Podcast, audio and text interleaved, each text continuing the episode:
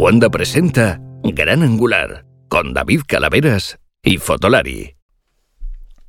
Hola a todos y bienvenidos a un nuevo episodio de Gran Angular más Fotolari. Mi nombre es David Calaveras. Y bueno, este episodio va a ser un poco atípico, primero porque va a durar poco más o menos 20 minutos, 25 minutos, va a ser corto. Y segundo, porque estoy grabando solo. Y tercero, porque, bueno, era un episodio que iba a grabar con otra persona, pero ha sido imposible. Total, que he decidido que voy a grabar yo solo y voy a hablaros un poco de las reflexiones que hemos tenido últimamente algunos compañeros del sector y yo sobre la presentación que ha, hecho Apple del último producto, vamos a llamarlo estrella, a nivel, a nivel hardware, que es el, el Mac Pro y el monitor este fantástico que ha salido ahora. Bien, eh, nada más salir en hacer la presentación esta del WWDC que supongo que Ángel ha estado allí, Ángel Jiménez de Luis, nuestro jefe aquí de Cuonda, y que no he podido hablar con él porque me parece que está de viaje ahora mismo, pero bueno, me gustaría saber sus impresiones en algún episodio que podamos grabar en el futuro. Em, digo, porque él habrá tenido presente y seguramente ha estado trasteando un poquito con él, si lo han dejado, supongo que sí. Bueno, nosotros desde luego podemos hablar solamente desde especificaciones, sensaciones, reflexiones que se pueden hacer un poco comprendiendo más o menos el producto que se ha presentado. Y, bueno, pues este es un poco el, episodio de hoy. Eh, vamos a ver. Eh, la primera discusión la tuve con un amigo mío que es fotógrafo también y que lógicamente, eh, bueno, pues tenía un punto de vista algo distinto al mío porque yo soy de, una, de la opinión que el producto que se ha presentado es más o menos coherente. A ver, ¿y esto qué quiere decir que es más o menos coherente? Pues que es un producto, mm, primero, que yo desde el punto de vista empresarial, eh, desde el punto de vista empresarial, lo justifico más o menos como el coche que deportivo que puede sacar una marca generalista, que sabes que no lo vas a vender mucho, que va a ir a un público nicho de muy pequeño, de un rango muy pequeño, pero te viene bien para, para hacer imagen de marca, para demostrar fuerza, para demostrar capacidad de... Y creo que eso es una, una de las partes importantes, porque yo eh, creo que vosotros os pasará un poco igual. Habéis leído en los últimos mm, tiempos, ya no, ya no solamente meses ni años, incluso más de cinco años, que Apple había dejado de... o sea, había tenido, tenido como una especie como de del, eh, digamos, freno al, desarrollo de nuevo hardware dedicado a los profesionales y que se orientaba mucho a una electrónica de consumo muy de usuario medio bajo, con poca exigencia, y esto ha ido eh, generando protestas continuamente de profesionales que, que buscaban equipos más potentes, ¿no? Y luego, eh, bueno, pues incluso hasta yo he oído que los MacBook Pro, pues que no eran realmente Pro, bla, bla, bla, todo ese tipo de historias que, se han publicado durante los últimos, últimos años. Bien.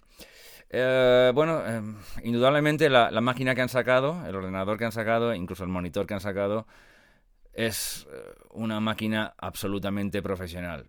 Ahora, Incluso ahora mismo, ¿qué pasa? Que los profesionales, los profesionales de andar, de andar por casa, por como quien dice, como un servidor, pues dicen, bueno, sí, sí, profesional sí, pero si me compro este monitor en la configuración básica, bueno, con el brazo este súper mega fantástico, y me compro el MacBook, el perdón, el Mac Pro, en la configuración más básica, la broma me sale por unos 12.000 euros. 12.000 euros. Sí, habéis oído bien. El monitor sale por 5.000 euros. Eh, estoy convirtiendo dólares a euros con paridad, o sea que seguramente luego habrá una pequeña, pequeña fluctuación cuando publiquen los, los precios en euros y no los han publicado ya. Yo no los he visto, yo los he visto en dólares todo. El, el, brazo son 1200. Hay un brazo de 200 euros que es el, imagino que será el fijo, y el otro es el que se puede mover y que puedes mover el monitor con mucha soltura, según se vio en la demostración. Y, y, el ordenador en la configuración básica, que son 6.000 euros. Entonces, sí, aproximadamente la, la bromita te sale por 12.000 euros. Entonces dices, ¿se puede permitir un profesional de la fotografía o incluso el vídeo normal de andar por casa con economía doméstica y estructura empresarial autónoma de él mismo y digamos no ser la estrella de las, de las megaestrellas, sino un, currante normal y corriente, se puede permitir gastarse 12.000 euros en un equipo informático? Probablemente la respuesta es no. Bien, hasta ahí estamos de acuerdo. ¿Me gustaría tener ese ordenador? La respuesta es sí. O sea, las posibilidades que intuyo en una pantalla con ese mm, ya no alto rango dinámico, sino extraordinario rango dinámico, 32 pulgadas, que es un tamaño ex mm, fantástico, una resolución de 6K y 20 millones de píxeles, o sea, mm, me puedo imaginar las fotografías viéndolas y, gozando y, trabajando con una soltura inimaginable, ¿no? Pero ¿me compensaría de alguna forma? A mí como fotógrafo no. Como videógrafo de andar por casa y para cosas muy e-, elementales tampoco. Yo tengo un iMac, ya lo sabéis los que sigáis el podcast de hace tiempo. Yo tengo un iMac que tiene ahora mismo un par de años, una cosa así. Y la verdad es que no, no necesito más máquina. Tiene un monitor maravilloso tiene una resolución estupenda, tiene un, eh, rendimiento aceptable, puedo renderizar, eh, puedo revelar fotos a una velocidad bastante rápida. Lleva, es verdad que el mío lleva el disco SSD. Eso hace mucho. En, la oficina, una oficina que tengo, tengo un, uno con disco duro, digamos, mecánico y es un espanto de ordenador. es horrible, es una cosa horrible y es más moderno que el que tengo en casa, porque es tal. Eh, sin embargo, este es un ordenador estupendo. Yo creo que ahí el hecho diferencial es tener un disco duro rápido y lo demás funciona extraordinariamente bien. Entonces, mm, para un uso normal, revelar fotografías, em, bueno, pues eso, tratar unos cuantos vídeos, editar vídeo, exportarlo a cosas normales, resolución 4K, una cosa así, vas. Entonces, ¿quién se puede comprar este ordenador? ¿Para, ¿A quién va destinado este ordenador? Porque claro, cuando hablamos de profesionales, o sea, es que profesionales, cualquiera que se gana la vida o, que gana dinero con, ¿no? Entonces, esto va dedicado a, profesionales con estructuras empresariales grandes. Y digo esto, pues puede una productora de cine, una productora de televisión, eh, estudios de fotografía que traten eh, vallas publicitarias, cosas de ese tipo, con altísimas resoluciones donde hay que ampliar hasta la más mínima cosa y que quede con una calidad fantástica y todo esto tendría algún sentido, ¿no? O sea, esto está claro. Ahora, a mí me pones este, me, dices, mira, te quito el iMac, me, me pones el, el, el, el, XDR, este, el nuevo Pro Display X, XDR, y, estoy feliz. O sea, digamos, me parecería una cosa maravillosa seguramente cuando lo tenga delante. Y un ordenador con, e, con esa potencia brutal, mm, vamos, es que no, no sé, es que esto no tiene ninguna no tiene ninguna discusión. Yo creo que nadie puede decir que esto le, no le interese. Ahora, dicho esto, pues no va, no va a ningún otro lugar que no sea este. ¿eh? Porque, bueno, salvo algún amateur o profesional que gane mucho dinero y sea caprichosillo y tal igual, pues bueno, pues ahí sí que tal. He estado leyendo y viendo todo tipo de tutoriales, semipruebas, eh, comparativas, en fin, todos, casi todos son teóricos, porque lógicamente, igual que, igual que este podcast, ¿eh? esto también es teoría pura, porque casi nadie lo ha tenido y lo ha podido probar en, incluso con incluso que han podido probarlo, imagino que no lo han podido probar todo lo que quieran y más, si no se lo han probado simplemente un poco por, encima y se acabó, ¿no? Entonces, bueno, dicen que hay displays eh, en, en HDR que salen mm, bastante más caros, teniendo especificaciones eh, más justas o, similares, una cosa así. Eh, como este, con esta resolución, no hay nada y que incluso es hasta barato. Yo, esto de barato caro es muy relativo. Yo, por ejemplo, sé que la pantalla de mi iMac es muy barata. es muy barata y esto y esto es una cosa que mucha gente discute, ¿no? Dicen, ay, ¿cuánto te has gastado? Pues ya no me acuerdo, me parece que fueron 2.000 y algo euros con disco duro SSD. Y, la verdad es que si tú buscas una pantalla de esta calidad, con esta resolución, ya son de por sí súper caras y siguen siendo caras dos años después. Y, encima tiene un ordenador pegado que es bastante majo, digamos decente, no ya este no tiene unas especificaciones que te echen para atrás, pero este iMac funciona bien, el que tengo yo. Es un mira, nunca, nunca me acuerdo porque yo las que veo estas cosas me, me fijo poco, pero el mío es un. Bueno, es, la pantalla Retina 5K, 27 pulgadas, de finales de 2015. Tiene más. Sí, lo sé que yo lo compré en 2016 o 2016, casi de 2017, si no recuerdo mal. Eh, es un procesador de 3,2 GHz Core i5 y, tiene 24 GB de, RAM. Bueno, los gráficos son los AM, AMD Radeon R9 M390. Bueno, en fin, todo esto muy de andar por casa, es un ordenador muy normal, o sea, no, no tiene nada especial, pero la verdad es que funciona bastante bien. O sea, yo de verdad que no, no tengo queja y no, bueno, sí, supongo que cuando eh, renderizas vídeo y cosas de este tipo de cosas, habrá ordenadores que sean mucho más rápidos y tal, pero, pero bueno, para cosas así de, de 2-3 minutos, que yo lo que edito, 4 minutos, que es lo máximo que yo puedo editar un vídeo de largo, pues la verdad es que a mí no me, no me, no me afecta, ¿no? Y para las fotografías va sobrado, o sea, totalmente sobrado. No tengo ningún problema. Quizás el problema siempre ha sido más bien Lightroom que el, que el ordenador en sí. De hecho, tengo un MacBook Pro mm, comprado hace seis meses, un Pro de estos intermedio, no es el ni más alto ni más bajo, el intermedio, que cuesta bastante y, es menos rápido. Claramente es menos rápido que, el iMac que tiene más, que es más antiguo. O sea, a mí estas cosas lo, tengo claro. El, iMac, el, MacBook Pro es menos, es menos rápido, siendo un ordenador fantástico. Entonces, mm, mis reflexiones son, me parece un una presentación interesante, me parece que es un, una cosa que ha dejado de manifiesto que Apple no se ha olvidado del, del hardware, del hardware para profesionales, que está claro que va a seguir eh, poniendo en manos de los profesionales hardware decente, que además ya del ordenador, que voy a hablar menos lógicamente porque no, bueno, yo me pierdo con especificaciones técnicas de los ordenadores, sinceramente ya no sigo tanto como hace años esas cosas. Lo de que se parezca un rayador de queso es gracioso y tal igual, a mí no me disgusta, me, recuerda a los antiguos Mac Pro que había anteriormente y que me gustaban mucho y que siempre quise tener y no tuve nunca, y las torres aquellas antiguas, que me parece un diseño muy bonito, me encantaría tenerlo, o sea, como objeto me parece súper chulo.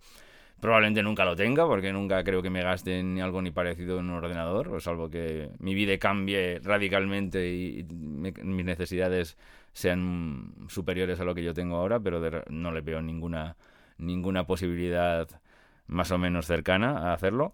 Y, vamos, simplemente decir que, que bueno, pues eh, al ser modular, a diferencia del cilindro este que había hasta ahora, al ser modular, pues, pues la verdad es que creo que eso es un punto muy a favor. O sea, quiero decir, eh, si tú tienes, si tú tienes eh, la posibilidad de, con el tiempo, ir cambiando eh, tarjetas gráficas, historias, memorias sin problemas y tal y cual, pues creo que eso es una cosa que juega muy a favor de un ordenador que bien, cuesta 6.000 euros, pero es que a lo mejor te dura 10 años o, más, no sé. Y, y, si eres una productora o una, una, una, casa de cine, una cosa de este tipo, que, manejas presupuestos tremendos, a lo mejor esto es una cosa que, bueno, no, solamente te planteas comprar uno, te comprarás comprar, yo que sé, X número de estos ordenadores y mantenerlos durante mucho tiempo. Yo conozco gente que sigue trabajando con los Mac Pros eh, antiguos y bueno, los ha ido parcheando con nuevas actualizaciones, lo que ha podido, y siguen siendo ordenadores que manejan bastante bien las cosas actuales y funcionan bastante bien. Ya no te digo con el, cubo que hay ahora, sino con los anteriores. Entonces, bueno, pues un ordenador modular siempre es una cosa que te da unas muchísimas posibilidades. Hombre, imagino que si te, si te gastas 6.000 euros no tienes ganas de, de, de cambiar cosas cada dos por tres, pero, pero evidentemente el punto de partida encima te da esa posibilidad, ¿no?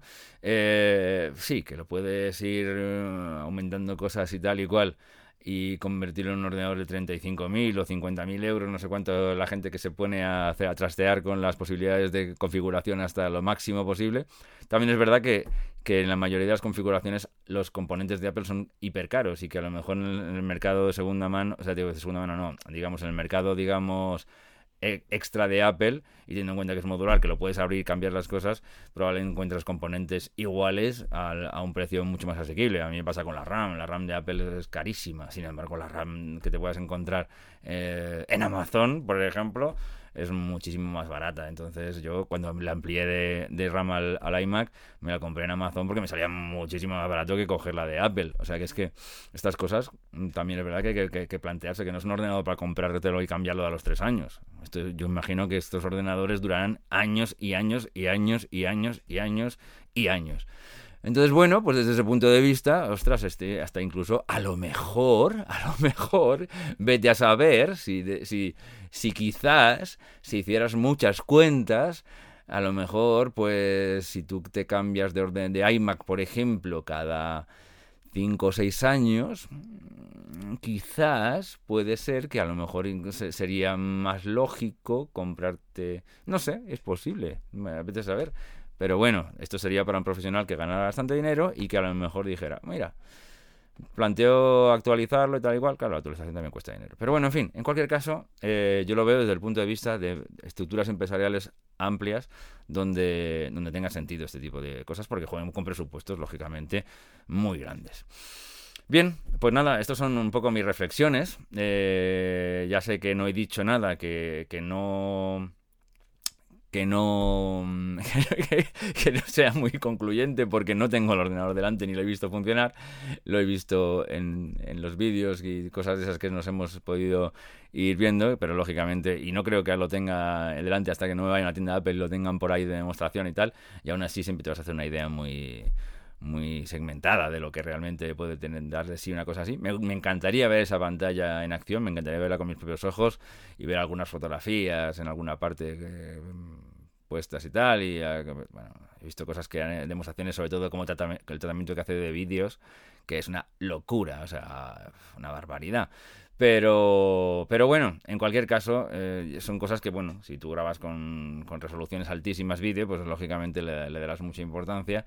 Y si, sobre todo, si grabas mucho vídeo y tienes unos, unos requisitos de calidad mm, súper altos, ¿no? Entonces, eh, ese, ese, ese ordenador con esa pantalla, pues le vas a dar mucho más partida.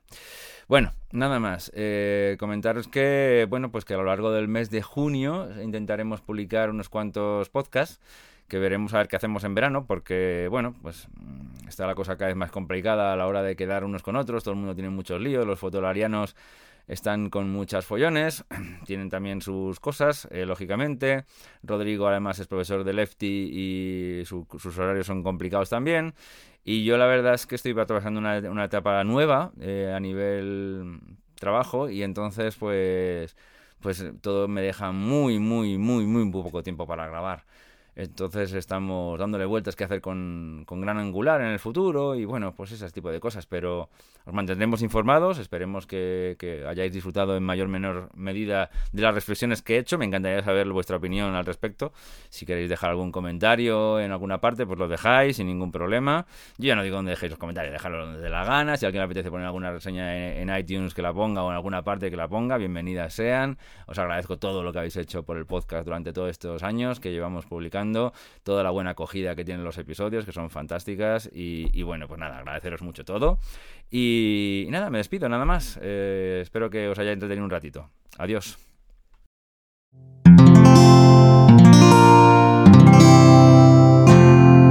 Puedes escuchar más capítulos de este podcast y de todos los que pertenecen a la comunidad Cuonda en cuonda.com.